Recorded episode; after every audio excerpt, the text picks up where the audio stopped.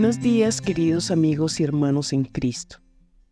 Hoy, 20 de agosto de 2023, nuestro devocional se titula Él da mayor gracia. En referencia a la cita bíblica que dice, pero Él da mayor gracia. Por esto dice, Dios resiste a los soberbios y da gracia a los humildes. Santiago 4, 6. Según el reconocido autor cristiano Warren Wiersbe, hay tres amigos que quieren alejarnos de Dios, el mundo, la carne y el diablo. En Santiago 4 los encontramos a los tres exhibiendo sus vices, intimidándonos con su poder. Se presentan como adversarios invencibles que se burlan de nuestra debilidad. Se confabulan para extender su implacable señorío.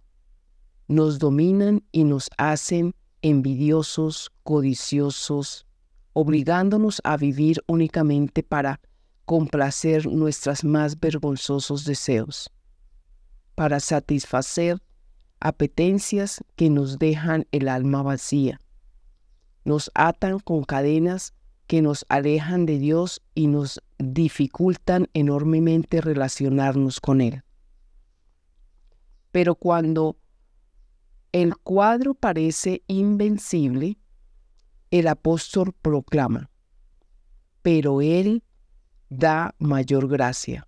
Santiago 4, 6. En contraste, no puede ser más asombroso.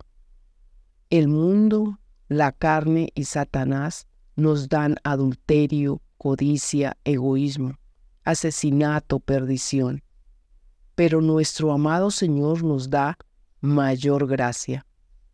En otras palabras, pues, por más fuerte que nos hayan atado las cadenas de la carne, la mundanalidad y el diablo, la gracia de Dios siempre será mayor que los pecados en que caímos por causa de las tentaciones de estos tres enemigos.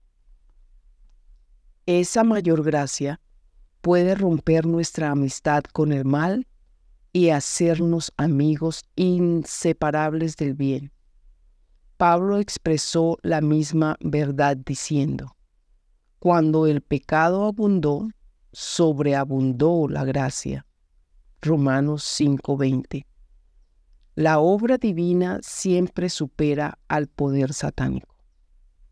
Me gusta la manera en que Charles Spurgeon comenta el cambio de situación. Note este contraste. Nótelo siempre. Observe los débiles, lo débil. Observe lo débiles que somos nosotros, lo fuerte que es Él, lo orgullosos que somos nosotros, lo condescendiente que es Él, lo mucho que erramos nosotros, lo infalible que es Él, lo cambiantes que somos nosotros, lo inmutable que es Él. Lo provocadores que somos nosotros, lo indulgente que es Él. Fíjese cómo en nosotros solo hay enfermedad y cómo en Él solo hay bien. Y aún en nuestra enfermedad muestra su bondad. Aún así bendice. Oh, qué rico contraste. Hace tiempo conocí a un joven que decidió recorrer los caminos del mundo, la carne y el pecado. ¿Qué encontró? Dolor, tragedia, sufrimiento. Hasta que un día comprendió que en Cristo hay gracia abundante para cubrir todos sus pecados y limpiar su vida de maldad.